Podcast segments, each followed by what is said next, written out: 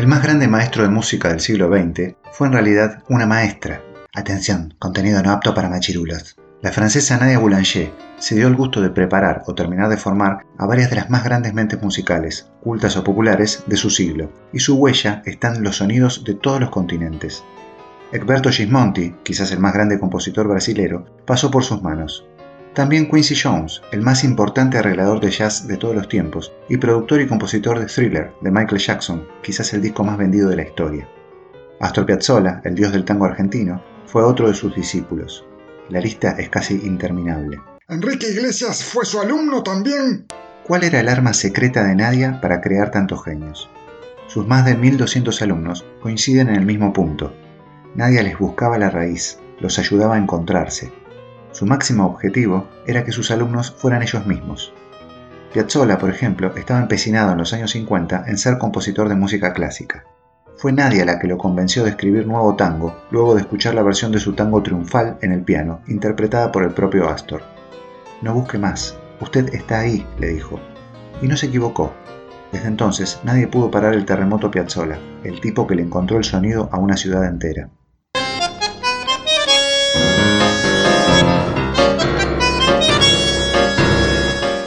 Nadia Boulanger era también compositora y directora de orquesta, y además de eso, una gran difusora del trabajo de sus colegas.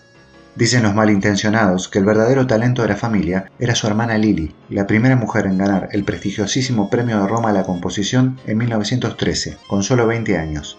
De todos modos, Nadia, un poco antes, en 1908, había logrado nada menos que salir segunda en esa competición, y su padre Ernest la había ganado en 1835.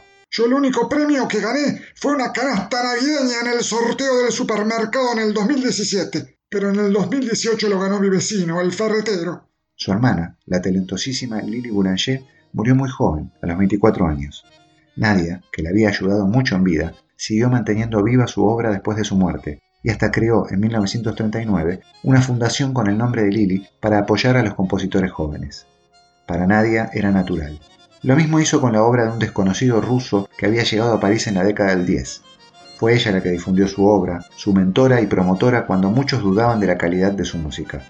El tipo se llamaba Igor Stravinsky y sería el compositor culto contemporáneo más importante del siglo XX.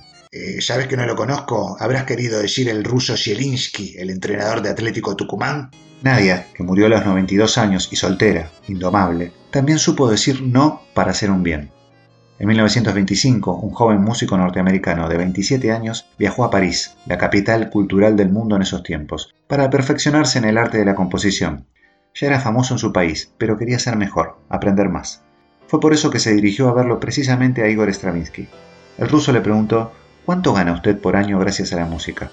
El jovencito le dijo, 200 mil dólares. Stravinsky le respondió, entonces creo que usted tendría que darme clases a mí. Luego del rechazo, el norteamericano fue a ver a otra leyenda, Maurice Ravel, el del famoso bolero. Cantás como el culo. Ravel también lo rechazó con el siguiente argumento. Usted puede ser un compositor de primera. ¿Para qué querría ser un Ravel de segunda? Nadia, por su parte, también se decidió a escucharlo. Luego de eso llegó a la siguiente conclusión. Yo no voy a corromperlo. Usted ya se ha encontrado consigo mismo, así que yo no puedo hacer nada por usted. Lo dejaron solito. Si te he visto no me acuerdo. Si Nadia no hubiera tenido esa visión, quizás el joven norteamericano, que se llamaba George Gershwin, no hubiera tenido la personalidad de componer tiempo más tarde temas como Summertime.